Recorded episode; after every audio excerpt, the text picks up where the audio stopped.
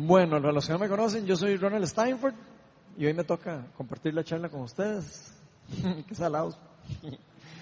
Hay una frase que escuché el otro día que estaba eh, escuchando una charla de un pastor que se llama Robert Morris, que me llamó muchísimo la atención.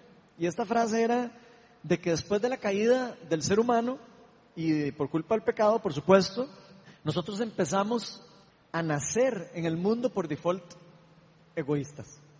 Y eso me llamó mucho la atención. Y esto, con lo que él quería decir con esto, es que de alguna u otra manera nosotros nacemos después de la caída con una gran necesidad de llenar y suplir nuestras propias necesidades, nuestras propias expectativas. Cada uno de nosotros tenemos expectativas. Siempre queremos cumplir primero nuestros deseos personales y nuestras necesidades principales. Y desde la perspectiva que este señor Robert hablaba, decía que nosotros si lo vemos de esa manera, nacemos para recibir. Pero este no es, por supuesto, el plan original que Dios tenía para nosotros, ni es lo que Dios quiere para las vidas de nosotros. Ahora, hay que ser sincero, a todos nosotros nos gusta que nos den cosas. Yo no sé si a ustedes le pasa lo mismo que a mí, pero a mí me encanta que me den. Me encanta que me den regalos, me encanta que me den amistad, me encanta que me den tiempo, me, me encanta que me pongan atención. O sea, todos como que nos encanta, obviamente, recibir cosas, recibir aceptación, recibir respeto, tiempo de calidad de los demás. Pero si seguimos con ese mismo hilo de pensamiento en el que estaba hablando este señor Robert, aunque nosotros nacemos en este mundo que obviamente está caído y nacimos con esta gran expectativa de nosotros llenarnos o recibir, por medio del sacrificio que hizo Jesucristo en la cruz, Dios nos da el privilegio de restablecer nuestra identidad original que Dios tenía para nosotros. Podríamos decir que desde ese momento de la cruz es que podemos nosotros dejar de vivir nuestra vida con esa mentalidad equivocada o egoísta de solo querer recibir. O sea, Prácticamente lo que él está diciendo es que cuando uno vuelve a nacer, uno vuelve a nacer para dar, porque por medio de la gracia de Dios, Dios deposita el Espíritu Santo en nosotros y nos da la capacidad a nosotros interna, nos da un anhelo genuino, ya no es algo de falsedad, no es algo que yo quiero aparentar, sino me da un anhelo genuino para entender realmente que hay muchísimo más bendición en dar de lo que yo soy a otros que recibir. En pocas palabras, Dios nos da por gracia. Es algo que nos da por gracia. Eso no es algo que nosotros lo, ganamos por mérito propio. Nos da el privilegio de renacer para poder dar con completa libertad. Jesús específicamente les enseñó esto a sus discípulos y yo creo que si Jesús lo enseñó es porque es algo muy importante para nosotros. Veamos lo que dice Hechos 20:35. Esto es Pablo, dice, con mi ejemplo les he mostrado que es preciso trabajar duro para ayudar a los necesitados, recordando las palabras del Señor Jesús, hay más dicha en dar que en recibir. Y por eso es que hoy vamos a estar explorando algunas de las muchas razones por las que Jesús nos enseñó esto. Pero vamos a, invitar al Espíritu Santo para que nos guíe a lo largo de la charla. Entonces vamos a orar. Señor, eh, eres bienvenido aquí, toca nuestros corazones. Y Señor, te pido para que abras nuestra mente, abras inclusive la dureza de nuestro corazón. Y te pido para que prepares la tierra y la hagas suave, un corazón suave, para escuchar, para entender lo que tú quieres hablarnos hoy por medio de tu palabra. Bendícenos y que el Espíritu Santo se repose sobre todos nosotros. Todo esto te lo pedimos en el nombre de Jesús. Amén. Bueno, para los que trajeron Biblia, vamos a estar en el segundo libro de Corintios, capítulo 8, y vamos a estar entre los versículos 1 y 9.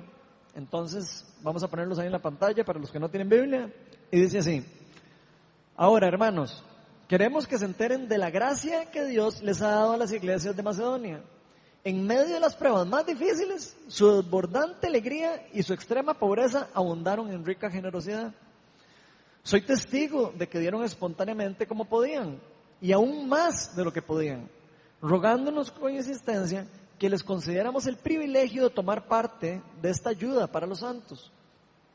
Inclusive hicieron más de lo que esperábamos, ya que se entregaron a sí mismos, primeramente al Señor y después a nosotros, conforme a la voluntad de Dios. De modo que rogamos a Tito que llevara a feliz término esta obra de gracia entre ustedes, puesto que ya la había comenzado. Pero ustedes, así como sobresalen en todo, en fe, en palabras, en conocimiento, en dedicación y en su amor a nosotros, procuren también sobresalir en esta gracia de dar. No es que esté dándole órdenes, sino que quiero probar la sinceridad de su amor en comparación con la dedicación a los demás. Ya conocen la gracia de nuestro Señor Jesucristo, que aunque era rico, a causa de ustedes se hizo pobre, para que mediante su pobreza ustedes llegaran a ser ricos. Entonces, si ponemos atención a este pasaje, creo que nos vamos a dar cuenta que Pablo está escribiéndole a la iglesia de Corinto, ¿verdad? Obviamente, estamos en el libro de Corintios. Y al parecer era conocido que estas personas en Corinto estaban sobresaliendo en algunas cosas. Estaban sobresaliendo en su fe, estaban sobresaliendo en el conocimiento, estaban sobresaliendo en los dones espirituales, por eso se puede leer en, otro, en otra parte del libro de Corintios, entonces estaban sobresaliendo en diferentes ámbitos de su vida espiritual. Entonces Pablo sabía que los corintios ya tenían fortalezas. Y Pablo no solo sabe que tienen fortalezas, sino también ve en ellos ciertas debilidades. Por eso mismo es que escribe a ellos con esta intención de qué? De juzgarlos, no. Con la intención de que ellos puedan ver y crecer con la edificación y con el ejemplo también de otros cristianos. Y de estos versículos en específico, a mí me gustaría resaltar tres puntos principales que van a estar relacionados a una verdad espiritual de las que ahora les mencioné, de que hay más bendición en dar que en recibir. El primer punto que vamos a hablar de esto es que dice, cuando Dios nos llena con su gracia, Vean que eso es muy importante. Es algo que Dios hace en nosotros, no es algo que nosotros hacemos por nuestra cuenta. Cuando Dios nos llena con su gracia, damos con gozo y sin importar nuestras circunstancias y sin necesitar recibir nada a cambio. Entonces en este pasaje Pablo empieza hablando de lo increíble que él pudo ver de lo que estaba haciendo Dios mismo por medio de su gracia en la iglesia de Macedonia. Pablo tiene clarísimo que lo que está pasando es resultado de la gracia y no de las obras o de la fuerza que había en la iglesia de Macedonia por sus, de su propia voluntad, no que ellos mismos, no es que Pablo está diciendo, eran qué galletas los de Macedonia, no, les está diciendo, vieran lo que Dios está haciendo en esa iglesia, ustedes tienen que, tendrían que ir a verlo, y eso es lo que él está contándoles. No porque ellos tuvieran mérito, sino por lo impresionante de lo que Dios estaba haciendo en ellos. Y al parecer esta iglesia, estas iglesias, porque eran varias, estaban siendo mucho más que generosas. No solo estaban siendo generosas, estaban siendo mucho más que generosas. Y por eso resaltaban en eso. Y pareciera que ellos no estaban siendo generosos solo por obligación, o solo porque, no sé, porque alguien les estaba diciendo que fueran generosos, sino lo estaban haciendo con gran gozo, lo estaban haciendo con entregando todo su corazón. Inclusive, aunque estuvieran pasando ellos mismos por algunas circunstancias difíciles, ahí dice el, pasaje, ellos simplemente estaban dando a los demás realmente sin querer recibir nada a cambio. Porque ahora nosotros podemos tener diferentes razones, razones de por qué nosotros queremos darle algo a alguien, ¿cierto o no? Puede haber muchas razones. Yo puedo querer darle a alguien algo para, para agradarlo, puedo querer darle a alguien para, para comprármelo, como se da mucho, puedo querer darle algo a alguien para que me acepte, para que me vea bien, para, para que sea ganármelo como amigo. O sea, hay muchas cosas y muchas razones y muchas intenciones por, la, por las cuales alguien puede dar algo. Lo triste de eso es que cuando nosotros nos damos cuenta que hay muchas razones por las que nosotros podemos querer dar algo, tenemos que tener mucho cuidado de lo que en nuestro corazón está moviéndose. Ojalá que no sea porque queremos un favor de vuelta. A veces le damos algo a alguien, O le decimos a alguien, ok, esto por esto, pero estamos esperando de recibir algo de vuelta. Tal vez estamos haciendo algo para crecer en nuestro ego o crecer en nuestra popularidad, o solo para que digan, uy, ese más sí que da, ese más sí que es bueno. Tal vez doy así al frente de todo el mundo para que crean, pucha, ese muchacho sí que da plata, o ese más sí que de verdad es bueno con los demás. Hay muchas realmente cosas por las que nosotros podríamos tener intenciones de dar. Ahora, nosotros tenemos muchas cosas que podemos dar, por ejemplo, el tiempo, cariño, apoyo, dinero, regalos, miles de cosas que nosotros podemos dar. A veces cuando hablamos de dar solo nos imaginamos en el dinero y no es así. Y podríamos, cualquiera que sean estas cosas, podríamos estar haciendo solo con el fin de recibir algo a cambio. Y de hecho, por si no lo sabían, esto es una de las causas por las que más resentimiento hay en las iglesias. ¿Sabían eso? Mucha gente en las iglesias viene a dar con ganas de que recibir algo de vuelta. Y donde no lo recibe sale resentido. Algunas personas vienen a servir solo para que los elogien o para que le den una palmadita en la espalda y le digan, hey, qué manera, gracias, buena nota. O algunas inclusive están esperando que el pastor les diga que qué lindo y que qué bueno y que, o sea, si no recibe a veces alguien alguna elogio, se resiente. O nos resentimos, ¿verdad? Porque todos somos iguales. A todos nos pasa esto, creo, realmente. Algunas otras personas se sienten que son utilizadas por personas y por iglesias. Y dicen, yo doy todo, o yo lo di todo por esta persona o por esta iglesia. Y lo que recibí fue un rechazo, lo que recibí fue algo malo. No recibí lo que tenía que recibir, recibí injusticia. Y realmente esta no es la verdadera razón por la que nosotros damos de lo que somos o de lo que tenemos a los demás. Y por eso es muy importante reconocer cuando estamos haciendo algo solo para recibir algo de los demás o cuando lo hacemos para Dios, cuando lo damos por amor.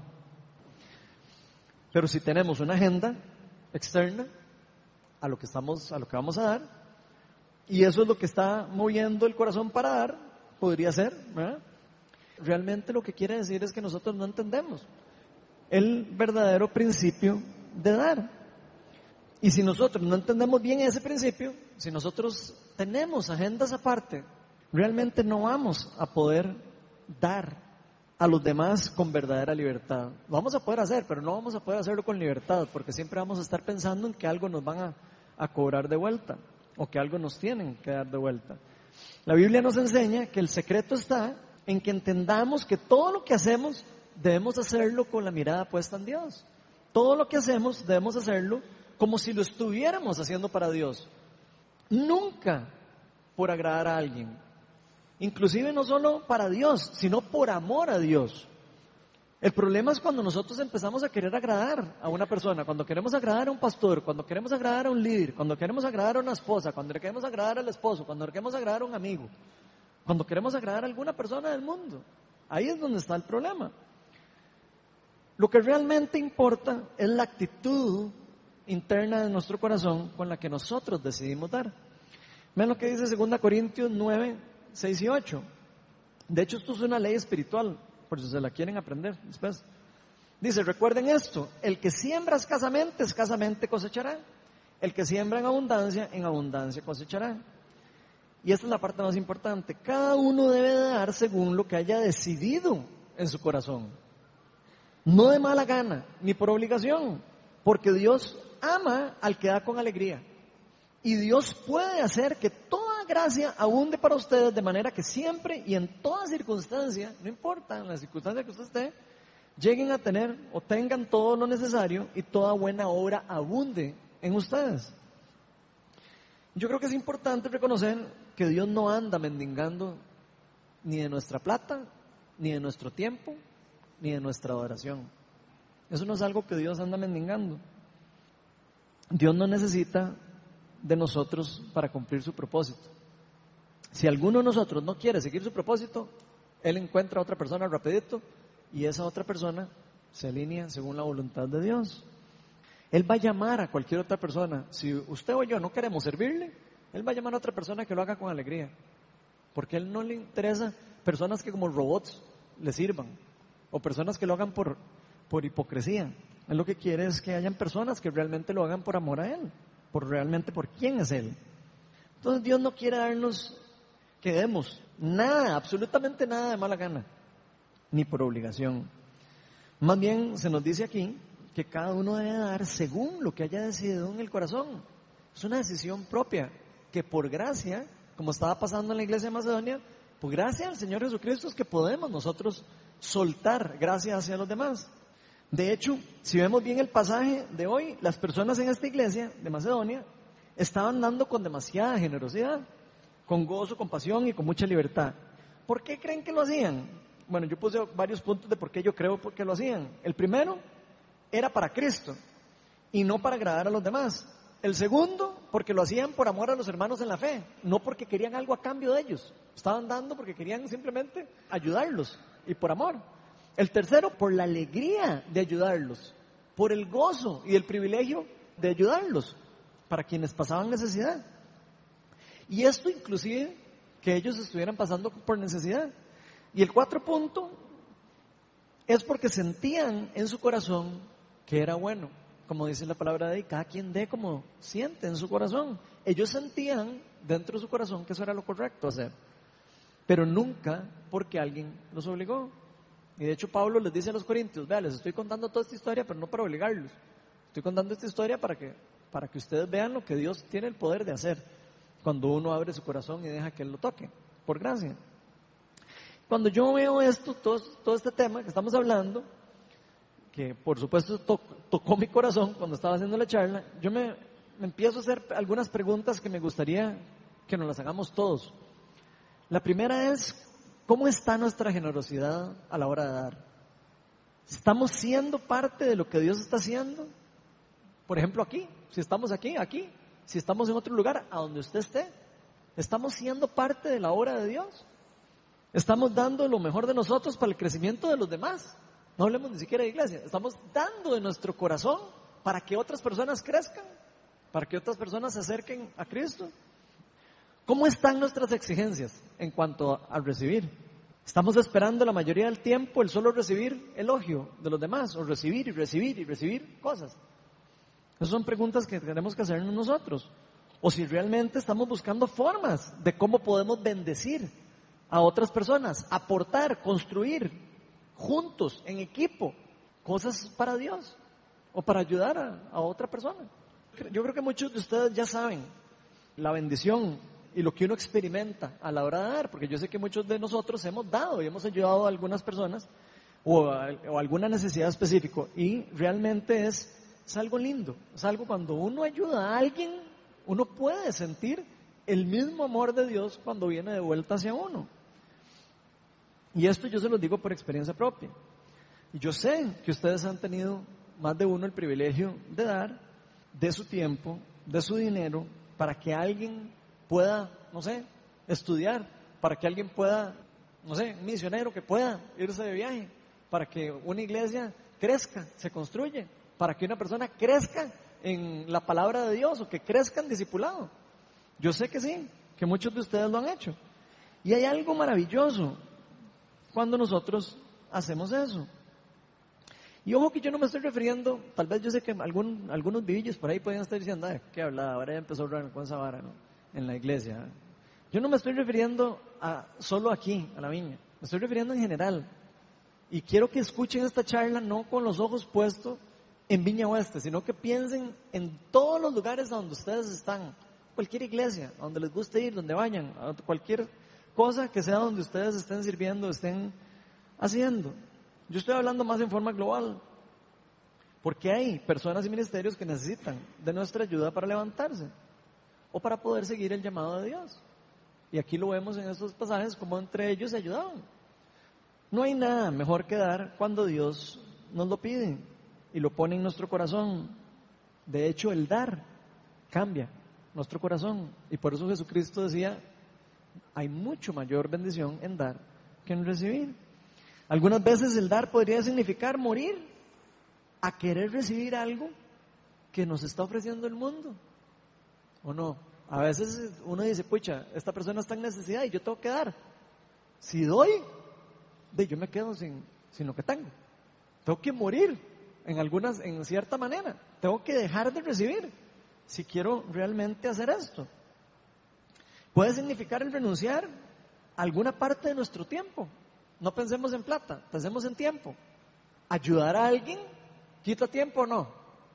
Eh, hay que invertir tiempo, hay que pasar con la persona, hay que amarla, hay que entenderla, hay que... Entonces, todas estas cosas quitan tiempo, hay que morir a ciertas cosas de nosotros para poder hacerlo. En algunas otras ocasiones, tal vez el dar podría ser morir a nuestros deseos más profundos o morir a algún tipo de idolatría que podemos tener. Cada uno de nosotros sabemos cuáles son nuestras debilidades. Cada uno de nosotros sabemos cuáles son nuestras fortalezas. Pero Dios constantemente nos llama a dar de lo que Él nos ha dado. ¿Sabía usted que todo lo que tenemos es porque Dios nos ha permitido tener? Y Dios nos llama a que lo que nosotros tenemos lo compartamos. Por eso es lindo lo que Pablo está contando de lo que estaba pasando en la iglesia de Macedonia. Pareciera que ellos sí lo entendían bastante bien. Dios quiere que lo que la bendición que yo recibo, y no otra vez, no estoy hablando de solo plata, estoy hablando de la bendición en general. La bendición que yo recibo, yo se la pueda impartir a otra persona. Por eso Dios nos bendice también. Ojalá que nunca perdamos o nos perdamos la bendición dar en forma genuina para Dios. El segundo punto que vamos a ver hoy es que hay más bendición que dar en recibir, porque cuando Dios nos llena con su gracia, nuevamente, por gracia, cuando Dios decide llenarnos con su gracia, no podemos guardárnosla para nosotros solitos. No podemos. Cuando usted es invadido por la gracia de Dios, nosotros tenemos que compartirla o darla de vuelta. Ese es un principio también espiritual. Lo que se recibe gratuitamente se da gratuitamente. Así decía nuestro Señor Jesucristo. Y si vemos 2 Corintios 8, 3, 4, que es el pasaje que estamos hablando, dice, soy testigo de que dieron espontáneamente tanto como podían y aún más de lo que podían, rogándonos con insistencia que les concediéramos el privilegio. Vean ustedes, que les concediéramos el privilegio. Yo quiero poder ayudar a esas personas de allá y de tomar parte en esta ayuda para los santos. Y tal vez alguno de nosotros se podría estar preguntando por qué es que Pablo les lleva este testimonio a los corintios. ¿Nunca se han puesto a pensar por eso? Porque esto no lo hace porque los corintios nunca hubieran ayudado, ni lo hace porque los corintios eran unos agarrados. No lo hace por eso. De hecho, eso queda claro en el versículo 10 de este mismo capítulo que estamos estudiando. Yo no lo puse ahí, pero en 2 Corintios 8:10 queda claro que los corintios habían sido los primeros en dar, cuando les había pedido el año pasado Pablo. Habían sido los primeros en dar y los primeros en querer dar. Entonces no es que los corintios no, no, daban. Hay algo más profundo detrás de lo que está Pablo haciendo aquí, o está queriendo hacer. Más bien lo que pareciera es que Pablo está queriéndoles hacer ver que en Macedonia las iglesias no solo estaban dando de lo que les sobraba. Eso es lo que Pablo les está tratando de enseñar. Estaban dando todo lo que podían dar. No estaban dando de algo que les sobraba. A pesar de que ellos mismos tenían sus propias necesidades, ellos estaban dando todo lo que podían. Y eso es lo que hace la gran diferencia. Porque dar, todo el mundo puede dar. La diferencia es cómo y por qué es que yo estoy dando. Y Jesús nos explica muy bien este principio en Marcos 12, 41 al 44. Vean lo que dice. Jesús se sentó al frente al lugar de donde se depositaban las ofrendas y estuvo observando cómo la gente echaba sus monedas en las alcancías del templo.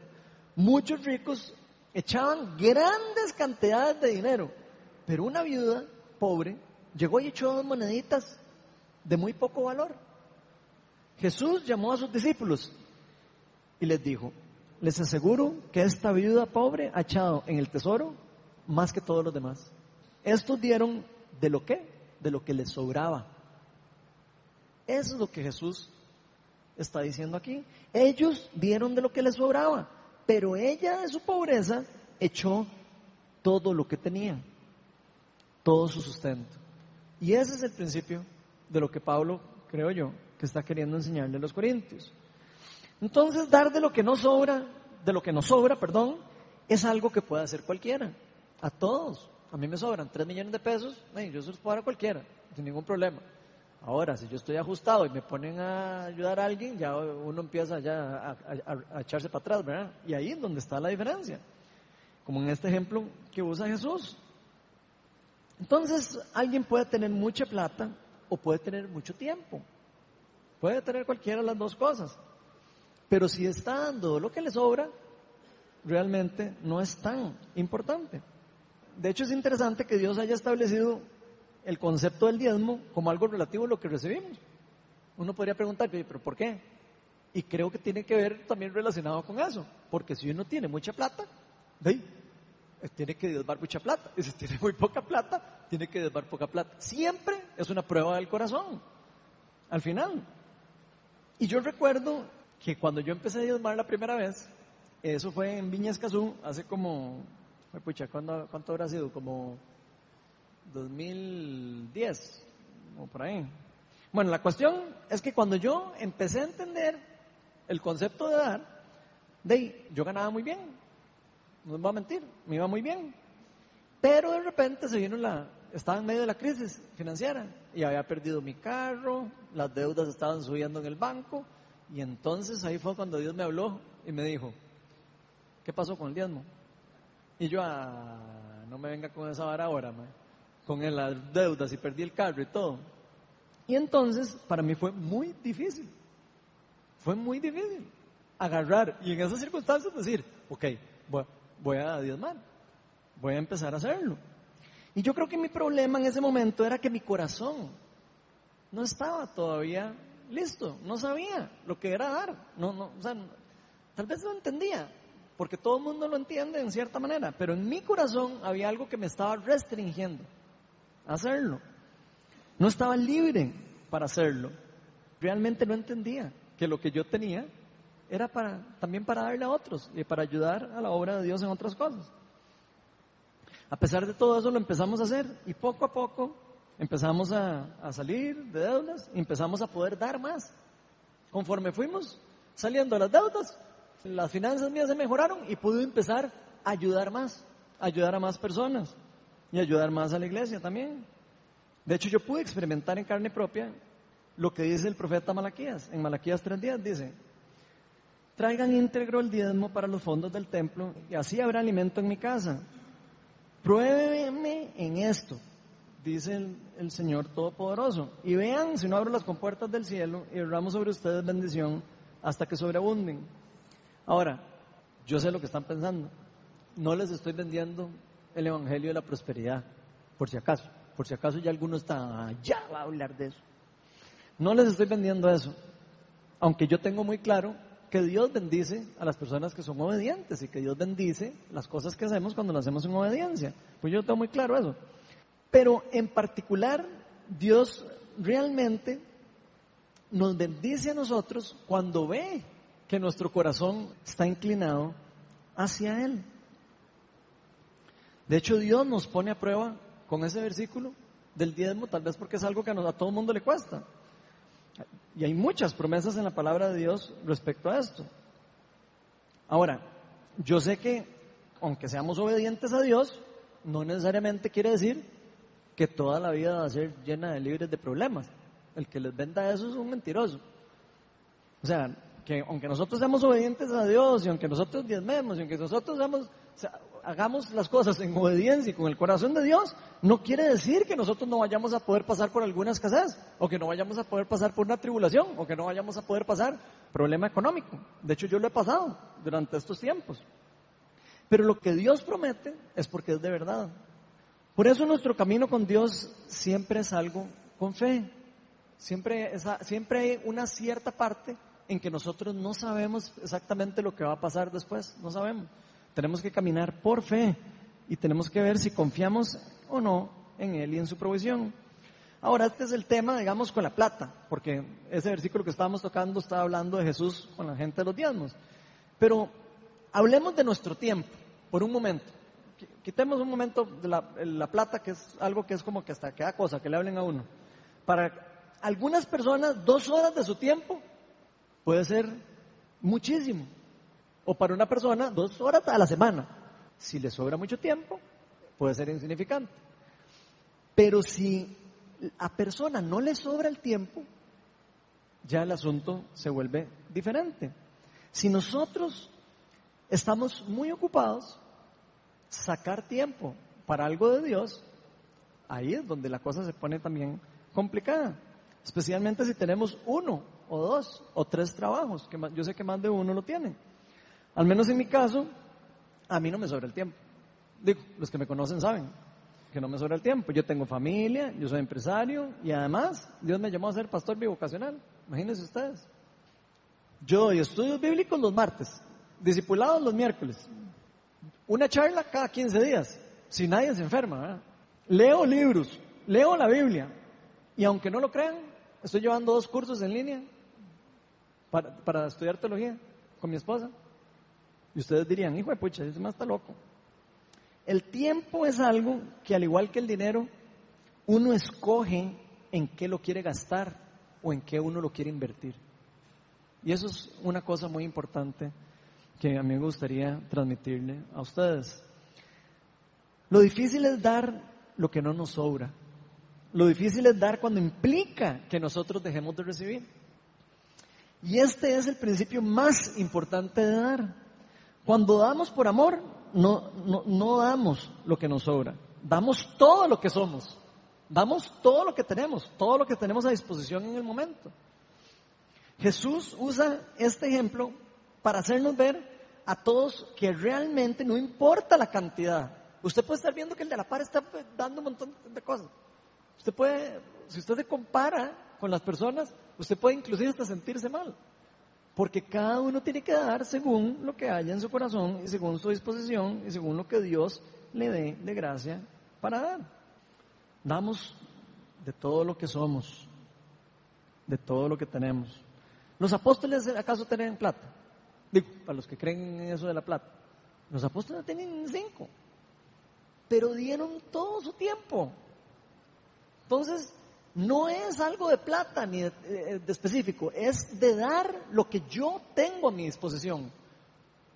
Pedro, creo que fue Pedro, el que le dice a un, a un cojo, no tengo plata ni, ni oro, pero lo que tengo te doy. En el nombre de Jesús de Nazaret, levántate y anda.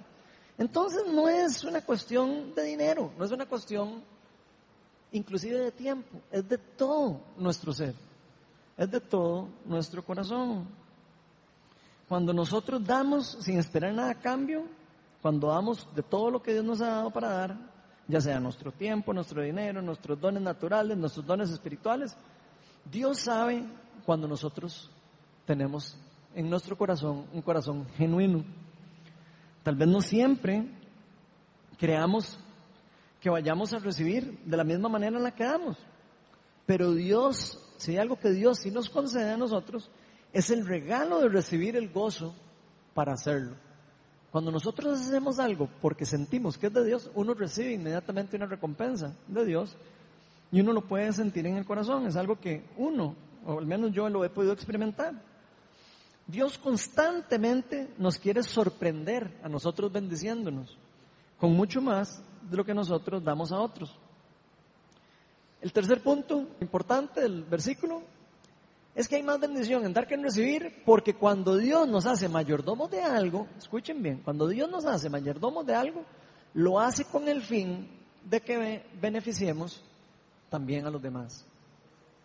Y vean lo que dice 2 Corintios 8, del 7 al 9, que era lo que estábamos leyendo. Pero ustedes, así como sobresalen en todo, y en fe, en palabras, en conocimiento, dedicación y en amor a los demás, procuren también sobresalir en este tipo de gracia. Ustedes tienen todo eso, lo están compartiendo. Casi que me lo imagino. A Pablo diciendo eso. Dice, no es que les está dando órdenes, sino que quiero probar la sinceridad de su amor en comparación con la dedicación a los demás. Vean lo que Pablo está queriendo probar. La sinceridad, la genuinidad de la persona en la dedicación a los demás. Después dice, ya conocen la gracia de nuestro Señor Jesús, que aunque era rico por causa de ustedes hizo pobre, para que mediante la su pobreza ustedes llegaran a ser ricos. Jesús se hizo pobre para que usted y yo seamos ricos en los lugares celestiales. Y si vemos bien lo que está pasando con los corintios, ellos estaban sobresaliendo en todas esas cosas como vimos, inclusive en dones espirituales, tan es así que tenían un desorden en las iglesias, porque tenían tantos dones que había que decirle, no, no, no, sabe, mejor eh, profeticen solo dos porque es mucho desorden. Ellos realmente estaban sobresaliendo en, en un montón de cosas.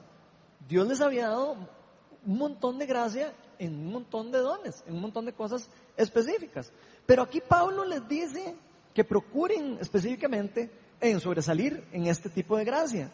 Y yo creo que Pablo se estaba refiriendo a que si Dios los estaba haciendo mayordomos de grandes dones y habilidades, no era para jactarse ellos mismos. A ellos les encantaba a los corintios jactarse de sus dones, si ustedes lo pueden leer en las cartas de, Pablo. No era para jactarse de ellos mismos, sino para que siguieran el ejemplo de que aunque Cristo era rico, se hizo pobre para qué? Para que las otras personas se hicieran ricos. Y yo creo que Pablo se refiere a que debemos dar a los demás de todas las cosas que Dios nos ha dado con gran gracia. Muchos de nosotros tenemos dones diferentes. La pregunta es si los estamos compartiendo. ¿Estamos compartiendo con otras personas los dones que Dios nos dio? Veámoslo así. ¿Qué pasa si nosotros en la iglesia solo compartimos los dones internamente como iglesia? No sirve nada. La pregunta es si nosotros estamos compartiendo los dones y las cosas que Dios nos dio con otras personas afuera de la iglesia o otras iglesias. O estamos encerrados aquí nosotros y entonces solo entre nosotros así, porque nosotros somos los únicos. Así no funciona, Dios. Eso es un, eh, realmente es un concepto equivocado. Y yo creo plenamente que todo lo que conocemos, todo lo que tenemos, todo lo que somos, Dios lo quiere usar para que lo compartamos con los demás. Dios quiere que otras personas crezcan al igual que como yo y usted está creciendo. Sea lo que sea que Dios está haciendo con usted. Que todos compartamos nuestros dones, nuestras habilidades que Dios nos dio y las pongamos a la orden de los demás. Y yo quiero decirles que esto es algo muy común que no funciona en las iglesias. Por algún motivo, yo creo que es principalmente por egoísmo, que la mayoría de las iglesias nos hemos concentrado demasiado en, crecer nosotros, en crecer en diferentes áreas, inclusive del ministerio, en crecer por medio de programas, por medio de estructuras eh, que nos ponemos o que nos inventamos. Y esto no está mal. El querer que nosotros crezcamos, el querer que nosotros nos, nos, no sé, nos disipulemos, no está mal. El problema sería si nosotros nos concentramos solo en crecer y en crecer y en crecer y en crecer y no dar de nosotros a los demás, si no damos de nosotros a otras personas. Y debemos de tener cuidado en no querer dejarnos solo para nosotros lo que Dios está haciendo con nosotros. Eso es algo que es muy peligroso para uno. Y es muy fácil, yo creo, pensar hacia adentro, siempre. Eso es muy fácil como decir, ah, no, todo esto es mío, esto es de nosotros, y esto no, esto Dios guarde y se salga de aquí, esta, de esta ventana, porque alguien lo copia o alguien. Esa es la mentalidad realmente que hay alrededor de nosotros y es triste. Es fácil pensar para adentro. Es fácil pensar con egoísmo y decir, eso es solo para nuestra comunidad. ¿Qué pasa con los otros hermanos que están en la misma batalla que nosotros? ¿Qué pasa con las otras iglesias que se están plantando, las otras iglesias que están creciendo? O que no están creciendo, porque necesitan ayuda. Y creo que Pablo les está diciendo esto a los corintios también con ese fin específico. El que se unieran en amor, no solo para ellos mismos, sino para las otras comunidades, para las otras iglesias, si lo quisiéramos ver ahora. Yo creo que eso, es importante entender que Dios cuando bendice a una comunidad, Dios pone cierta gracia en diferentes comunidades y tiene dones diferentes en las diferentes comunidades. Y esto no es para que la comunidad se lo guarde para sí misma, sino que más bien lo hace para el bien del cuerpo de Cristo. El cuerpo de Cristo no es una iglesia, no es Viña Oeste, no es una viña. O es, el cuerpo de Cristo son todas las iglesias católicas y evangélicas y todas las iglesias que siguen a Cristo. Ese es el cuerpo de Cristo. Están en la misma batalla que nosotros. Cuando Dios bendice alguna con algo específico es para que lo pase a los demás, no para que se lo guarde.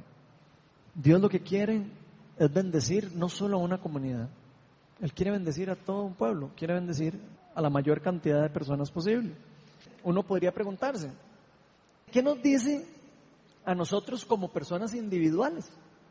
Porque ahí está, suena mucho como, como de iglesia, eso.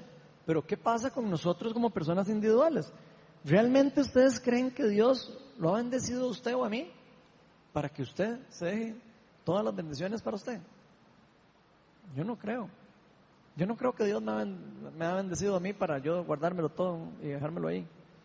Me, lo, me bendice a mí para yo poder dar y ayudar a otras personas. Les voy a dar un ejemplo. Nosotros ahora estamos empezando apenas a plantar esta iglesia. Pero por un momento, imaginemos qué pasaría si por la gracia de Dios llegáramos a sobresalir en algo. Cualquier cosa. Llámese un don espiritual o llámese en la adoración o en alguna cosa que Dios diga, voy a impartir gracia sobre nosotros. ¿Qué haríamos nosotros como iglesia? ¿Ustedes creen que sería correcto dejárnoslo para nosotros? Jamás. No sería jamás correcto dejárnoslo para nosotros. Yo no creo. Si llegamos a ser buenos evangelistas, ojalá lleguemos a ser buenos evangelistas para poder nosotros ir y empoderar a otras personas y enseñarles inclusive y capacitarlas también. Nos hicieron, nos hicieron buenos maestros o buenos adoradores. Enseñémosles a otros a hacer lo mismo. Enseñémosles a, otros a adorar, enseñémosles a otros a, a, impartir. Dios le dio a usted el don de sanidad, enséñele a otras personas a cómo Dios le ayudó a usted, por gracia, a poner en práctica su don. A veces nos quedamos como encerrados en nosotros mismos. ¿Qué mejor ejemplo que el que nos dio la Viña Palmares en este diciembre, por ejemplo? Dios está bendiciendo a esa iglesia lindísimo, yo no sé si han ido. Dios les dio la gracia, están construyendo un edificio nuevo, chivísima, lindísimo. Ellos han sido súper fieles, tienen 15 años de estar trabajando en eso. No han terminado su, su, su edificio. Y aún así, sabiendo que no han terminado su edificio, llegaron y nos dijeron, ¿saben qué? Sentimos de Dios ayudarles a, hacer esa pared. Cualquier otro se hubiera quedado, ay, no, yo estoy construyendo mi iglesia, yo, no puedo dar. Ven qué lindo. Y gracias a ellos tenemos esa pared. Entonces, ellos no se quisieron guardar todo lo que Dios estaba dándoles a ellos por gracia para ellos. Pudieron venir y decir, soy toque, paremos un toque. Y algo de lo que nosotros, Dios nos está dando, démoslo a la otra viña, a otra persona. Y eso es lo que es lindísimo. Eso es lo que Dios quiere que nosotros hagamos, porque Dios está siempre detrás de nuestro corazón. Él quiere libertad en nuestro corazón. Eso deja mucho de decir del corazón de estos hermanos de Palmares. ¿Cómo dirán las personas de nosotros? ¿Qué dirán las personas de Ronald? ¿Qué dirán las personas de cada uno de nosotros? ¿Seremos un buen ejemplo para ellos en eso? Y ya para ir cerrando, hay algo que también yo creo que todos nosotros tenemos que aprender de este principio de dar. Y eso es hacer humildes para recibir. Es importante que nosotros seamos humildes para recibir. Y con esto me refiero a no quitarle o robarle la bendición a alguien que nos quiere dar algo. Tal vez hay alguna persona que está pasando por una circunstancia mala y le quieren dar ayuda o lo que sea, y la persona podría, por falta de humildad, rechazarlo. Y yo creo que nosotros tenemos que tener, así como la misma tenemos, eh, eh, tenemos el poder de la gracia para dar, tenemos que tener la humildad de cuando alguien nos quiere ayudar, cuando alguien nos quiere bendecir con algo. Y esto es algo que nos cuesta a mucho a nosotros aprender. De hecho, yo pasé una, una cosa hace un tiempo para atrás y quiero contarles un poco lo que me pasó. Hace, no sé, un par de años, cuando yo estaba empezando la plantación de esta iglesia, unos amigos me dijeron que me querían dar una cantidad importante de dinero para bendecir lo que Dios estaba haciendo con mi llamado. Y yo lo rechacé. Yo les dije, no, porque todavía no tengo asociación y todavía no, yo no quiero jamás recibir platas. Yo no quiero depositar plata en, mi cuenta ni nada cosas personales. De hecho, sentí en ese momento que no era correcto, entonces por eso lo rechacé. Y creo que a la apariencia del mundo, eso es algo, está bien. Que fue picharrón al más galleta, le digo que no, eso es como lo que el mundo realmente diría. Pero siento que sin darme cuenta, yo a esas personas les robé una bendición. Eso lo entendí después. Siento que a esas personas yo les robé la bendición de poder bendecir y formar parte de la ayuda de todos los santos, como dicen esos versículos. Ahora, por supuesto que yo no lo hice con mala intención, pero sí siento que bloqueé la bendición de que ellos participaran de hacer eso. Por supuesto que yo nunca eso lo volvería a hacer. Y yo con esto quiero, pongo ese ejemplo para que si usted está pasando por una dificultad o por un problema o siente un llamado de Dios y Dios le da, le pone a alguien a usted y le dice, yo quiero darte eso, sea humilde para recibirlo. Sea humilde para decir, está bien, voy a recibirlo en el nombre de Dios. Si alguien lo quiere bendecir, recíbalo con gozo y con el mismo amor que la persona lo quiere dar. Porque ese regalo se lo aseguro que no viene de esa persona, viene de Dios. Así que nunca quitemos a nadie la bendición de dar cualquier cosa en la que Dios la haya movido a participar. Hay muchas personas, misioneros, ministerios, que necesitan nuestra ayuda y de nuestro apoyo para poder llevar a cabo su llamado. Tal vez algunos de nosotros no tengamos el don de ser evangelistas, no, somos, no tenemos el don de ser maestros, no tenemos el don de ser adoradores, pero tal vez Dios nos ha bendecido a nosotros con nuestro trabajo y nosotros podemos bendecir a alguien que sabemos que no puede, no tiene la forma, no hay la forma remota que esa persona puede irse de esa vida de misión si no fuera porque alguien le ayuda. Entonces, si nosotros hemos recibido algo, démoslo libremente. Tal vez ayudarles a salir de algún problema a alguien o ayudarle a seguir el llamado, a donde quiera que sea. Ojalá todos juntos como comunidad entendamos en nuestro corazón este principio espiritual de que siempre hay más bendición en dar que en recibir. Vamos a ponernos todos de pie.